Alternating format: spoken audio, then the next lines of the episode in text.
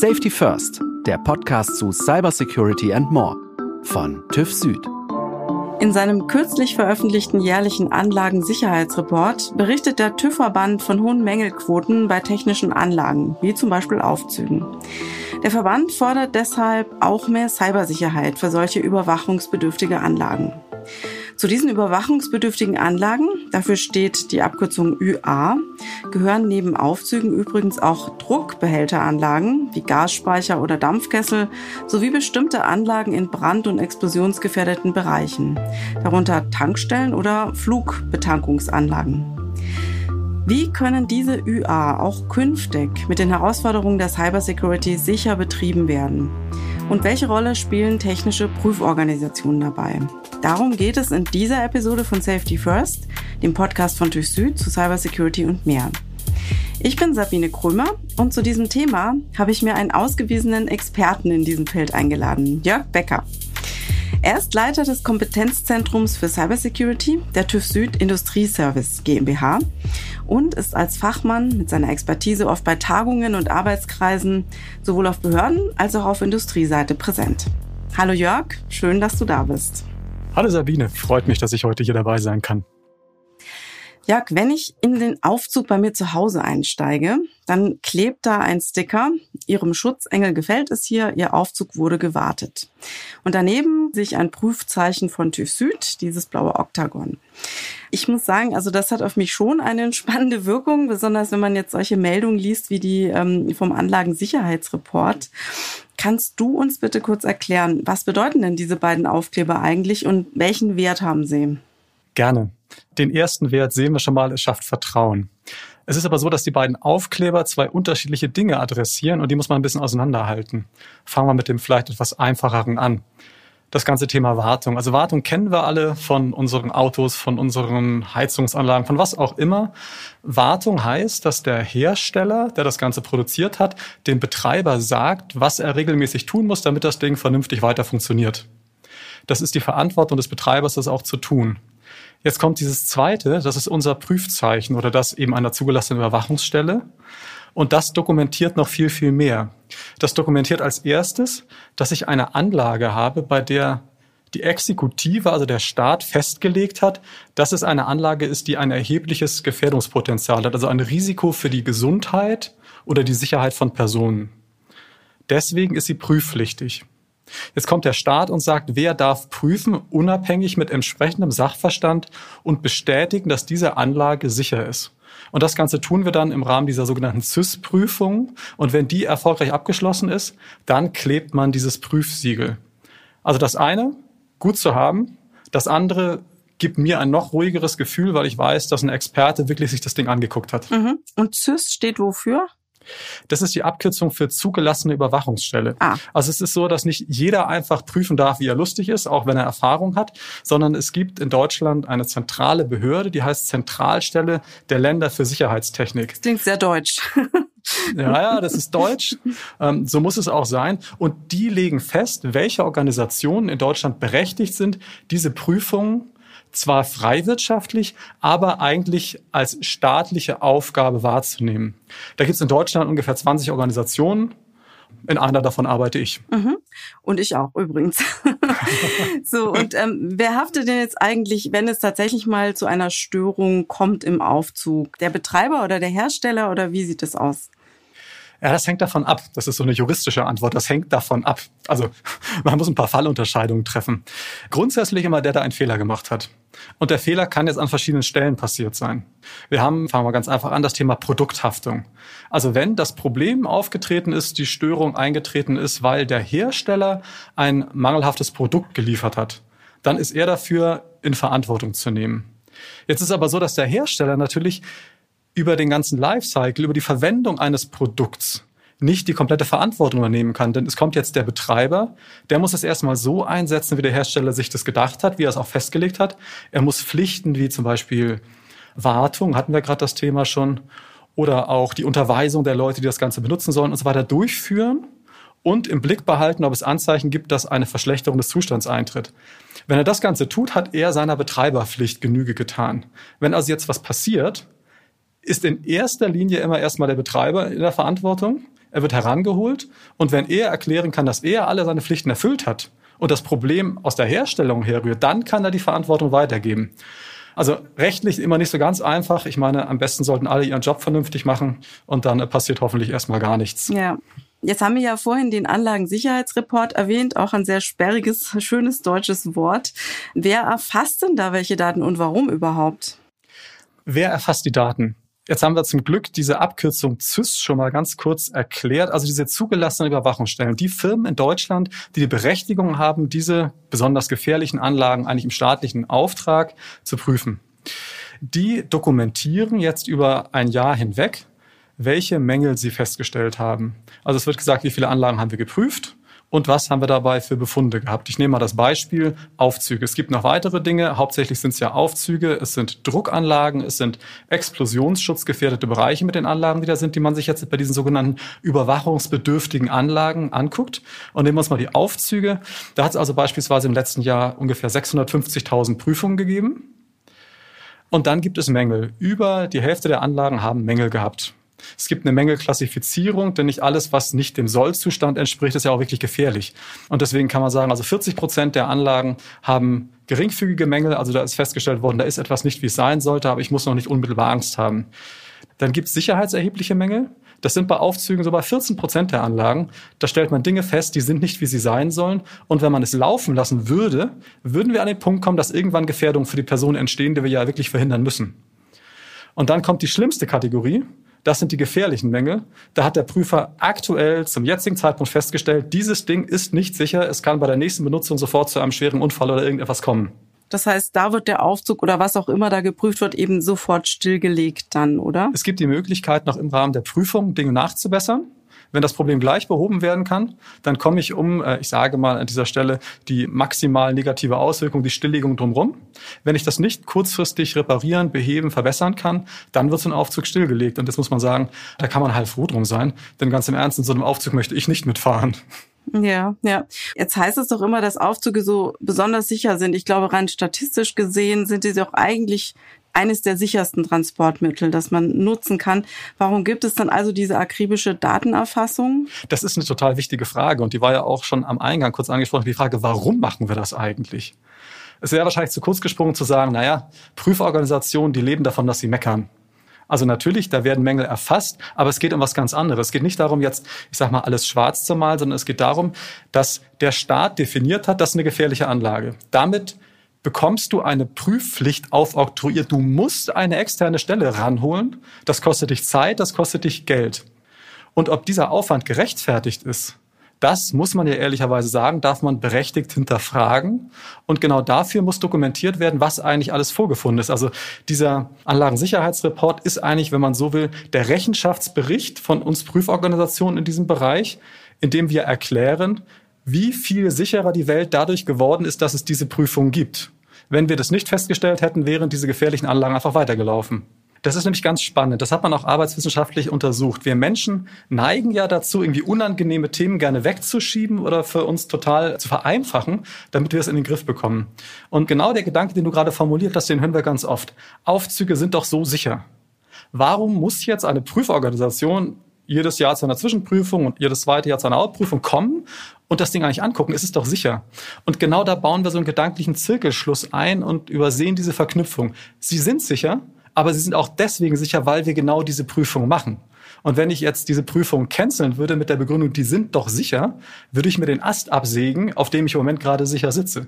Und deswegen auch nochmal die Dokumentation dieser Ergebnisse ist wahnsinnig wichtig, auch um ein realistisches Bild dafür zu bekommen, welche Maßnahmen der Staat fordern darf und welche nicht.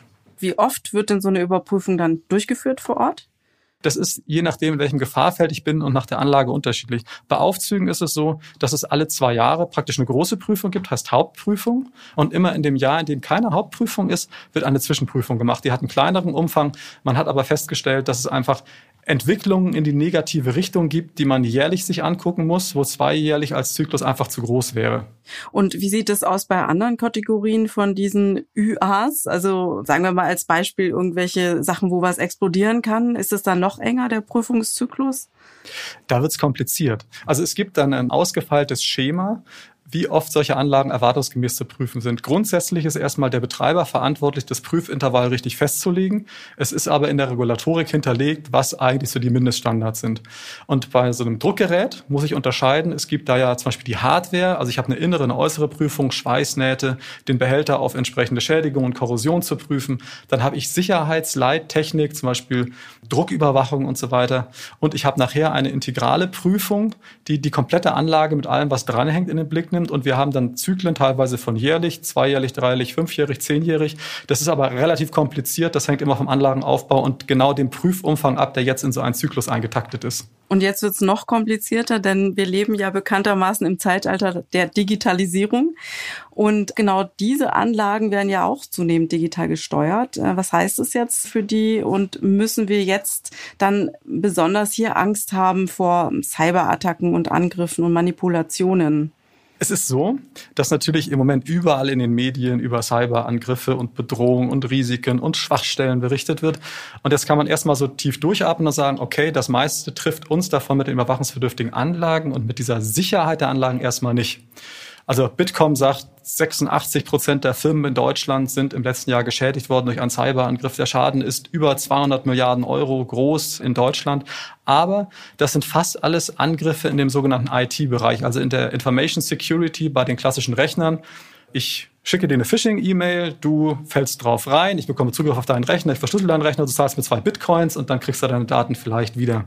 Was viel, viel schwieriger ist, sind Angriffe auf Steuerungssysteme. Also da, wo wirklich aktiv Dinge getan werden. Das nennt man OT, Operational Technology. Und da ist die Zahl der Angriffe extrem viel geringer. Jetzt kann man sagen, okay, können wir das dann nicht einfach ignorieren? Man muss ein Ding im Hintergrund verstehen.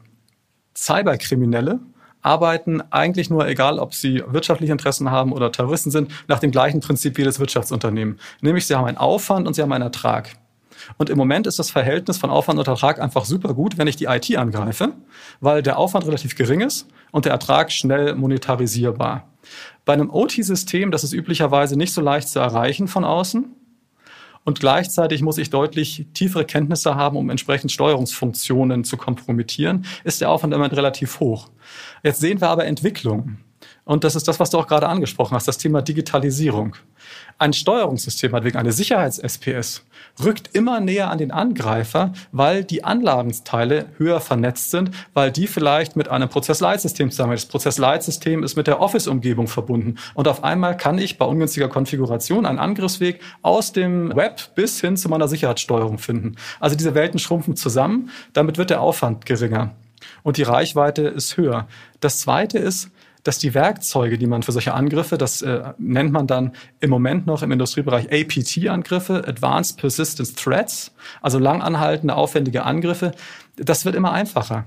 Das deutsche BSI, also das Bundesamt für die Sicherheit in der Informationstechnik, hat im April zum Beispiel eine Warnung rausgegeben, kam von den Amerikanern ursprünglich, dass sie einen äh, sehr, sehr guten Werkzeugkasten gefunden haben in den Tiefen des Webs, wo alles vorkonfiguriert ist, was ich brauche, um so einen APT-Angriff auf Steuerungssysteme durchzuführen. Also ich muss nicht mehr selbst entwickeln mit 200 irgendwie Techies, die ich irgendwo auf der Welt sitzen habe, sondern ich kann mir schon die vorkonfektionierten Werkzeuge hernehmen.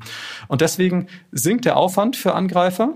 Die Reichweite steigt, weil eben die Anlagen vernetzter sind, ich mehr erreichen kann. Und damit wird es attraktiver, in Zukunft auch solche Steuerungssysteme anzugreifen. Und dadurch auch wahrscheinlicher, ne, dass es dann einfach eintritt, der Fall. Ne?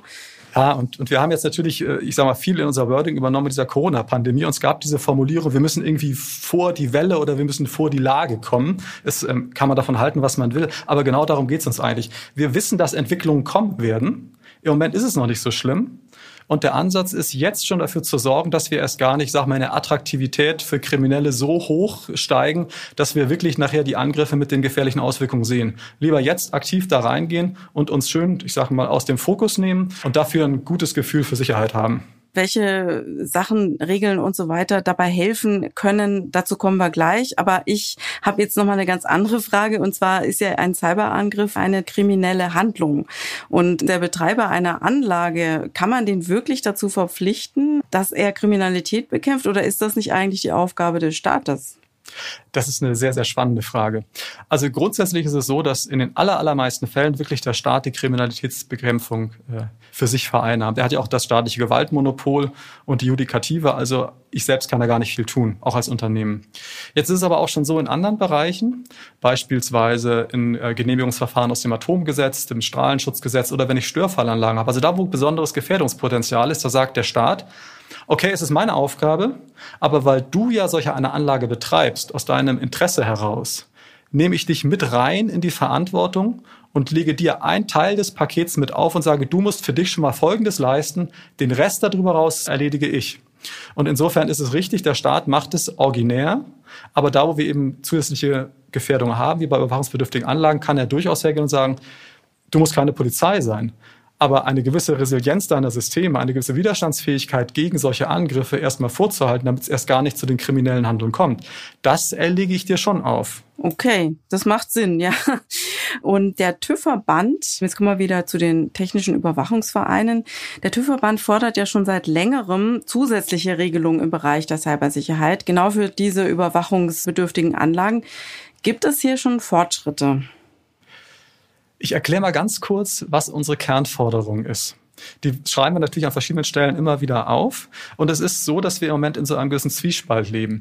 Also es ist an ganz vielen Stellen der Fall, dass übergeordnete regulatorische Vorgaben, Gesetze oder Verordnungen eigentlich immer sagen, etwas muss sicher sein konkretisieren aber nicht, was sicher heißt, also Abwesenheit unzulässiger Gefährdung, sowas in der Art, aber sie konkretisieren es nicht ganz genau.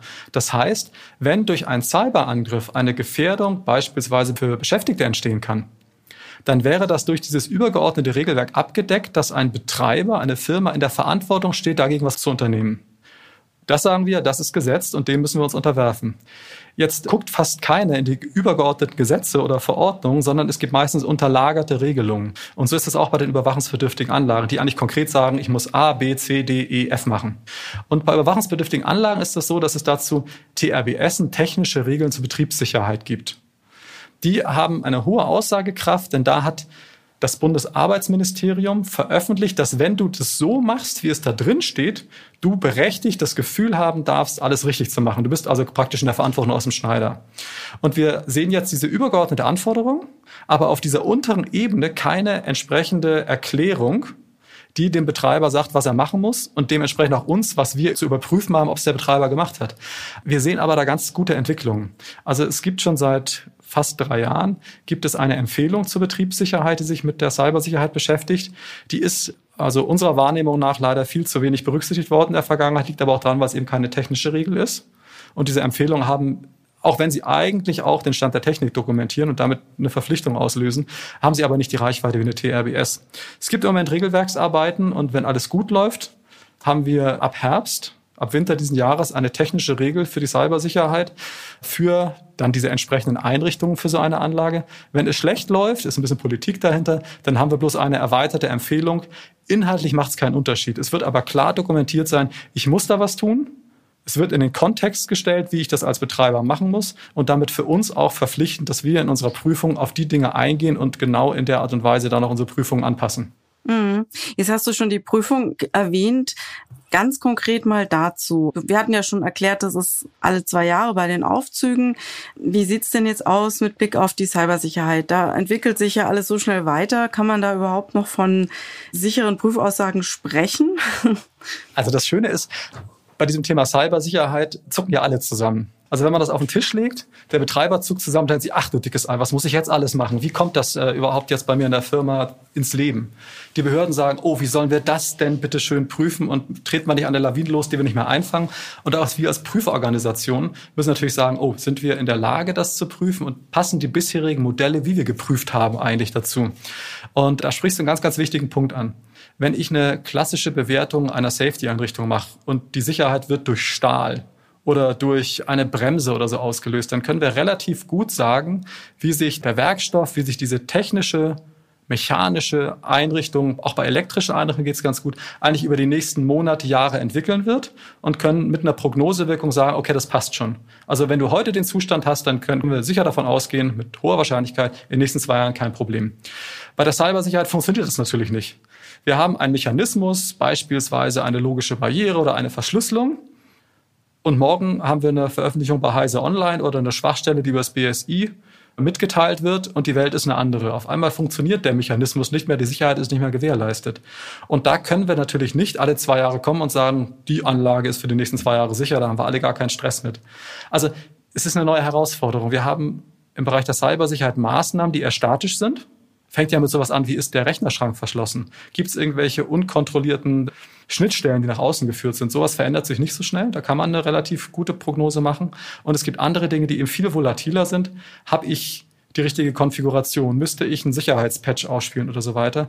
Das können wir natürlich mit diesem Prüfzyklus nicht abdecken. Und deswegen müssen wir uns etwas anders aufstellen, müssen umdenken und müssen prozessuale Bestandteile in die Prüfung mit aufnehmen. Das heißt, ich glaube, dass deine Anlage für die nächsten zwei Jahre auch cyber secure ist, weil du heute folgende Maßnahmen umgesetzt hast und weil du Prozesse implementiert hast, die in den nächsten zwei Jahren dafür sorgen, dass auf Schwachstellen reagiert wird, dass du Sicherheitsupdates fährst und so weiter. Also es wird ein bisschen anderer Scope. Machbar ist es, aber wir müssen uns alle an der Stelle ein bisschen umgewöhnen. Ja, also umgewöhnen auf jeden Fall, weil es scheint ja jetzt auch in die Richtung zu gehen, wenn ich das so raushöre, dass es ganz stark um das Wie geht, also die Prozesse. Wie habe ich das alles organisiert, so dass ich quasi da einfach sichere Maßnahmen ergreifen kann, oder? Also Prozessmanagement wird wichtiger, ne? Ja, das Schöne ist ja, die Welt muss nicht neu erfunden werden. Also alles, was man da machen muss, ist in verschiedenen Regelwerken, sei es der BSI-Grundschutz, sei es diese 27.000 Normenreihe für Managementsysteme. Es gibt auch im Industriebereich die sogenannte 62443. Es gibt ganz viel. Es ist alles aufgeschrieben. Die große Herausforderung liegt darin, dass was bisher ganz, ganz stark so in den ITler-Köpfen drin steckte und in der Information Security jetzt an die Anlagen, an die Steuerung, an die Systemverantwortlichen zu bringen und darüber irgendwie die richtigen Prozesse zu implementieren. Also es ist mehr eine Frage des, wie kriege ich es ins Leben und nicht die Frage, was muss ich tun? Ja, und im Zweifel sind das dann eben auch andere Menschen, die man da ansprechen muss und da mit abholen muss, oder? Also das sind Gräben, die kann man sich fast nicht vorstellen, die wir erleben zwischen natürlich der klassischen IT in einem Unternehmen und den Leuten, die im Endeffekt platt gesagt in der Halle stehen. Also die Systemingenieure, die Anlagenverantwortlichen und so weiter, die haben üblicherweise, vielleicht auch, weil sie es nicht unbedingt wollen, nicht den ganz engen Draht zur Unternehmens-IT. Und insofern sprechen wir da ganz viel zwei Sprachen, die komplett aneinander vorbeigehen. Und das ist eine der allergrößten Herausforderungen, die wir im Moment haben, nicht nur bei bewachungsbedürftigen Anlagen, auch im gesamten industriellen Umfeld, diese klassische Welt, dieses Ökosystem der Safety, was ja auch ganz viele Prozesse hat, mit diesem Ökosystem der IT-Sicherheit, der Cybersecurity irgendwie zusammenzubringen. Und da müssen einfach viele Brücken gebaut werden.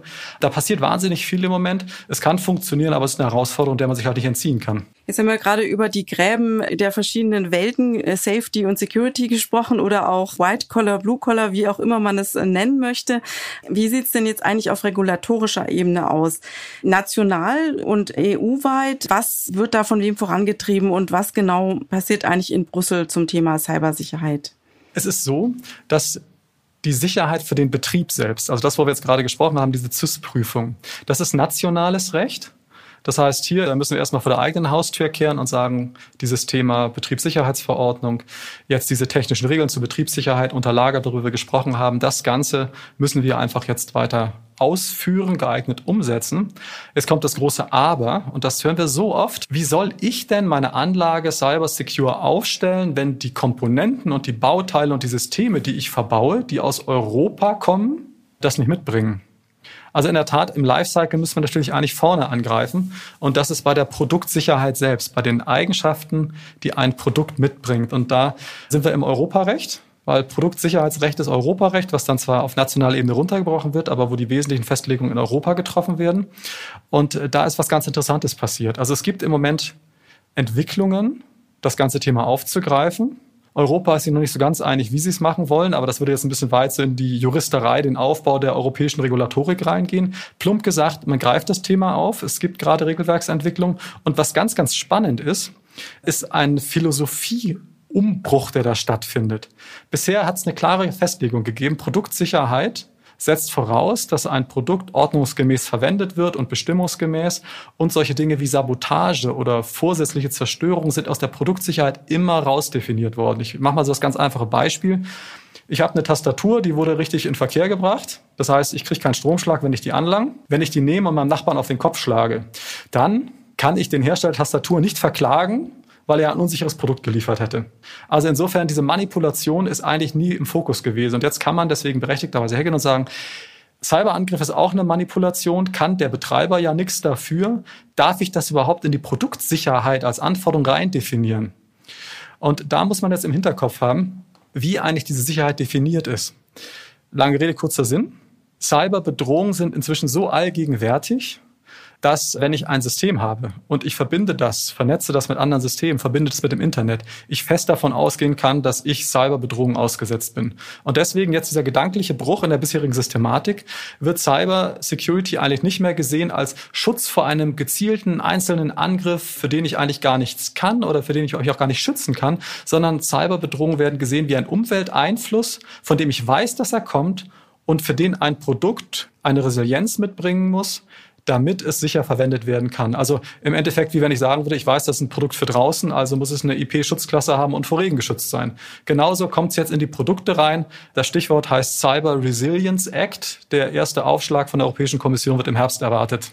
Sehr schön. Das hört sich wirklich gut an. Also das lässt doch hoffen, äh, dass diese ganzen Cyberbedrohungen, dass man die irgendwie handeln kann und wir uns da nicht alle als Verbraucher oder Mitarbeitende verunsichern lassen müssen. Also es gibt Fortschritte in dem Bereich. Auf jeden Fall.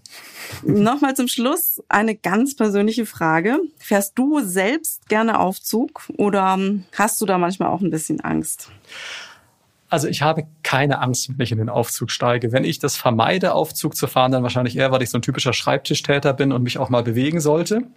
Aber jetzt weiß ich natürlich aus meinem beruflichen Umfeld, dass dieses gute Gefühl, das ich im Moment habe, durchaus, ich sage mal, wegbröckelt. Ich sehe, welche Bedrohungen da auf uns zukommen und wie sich das auch immer verstärkt jetzt mit dieser Integration von neuen Technologien in die Anlagen, wie das auch wirklich zu Gefährdungen führen kann.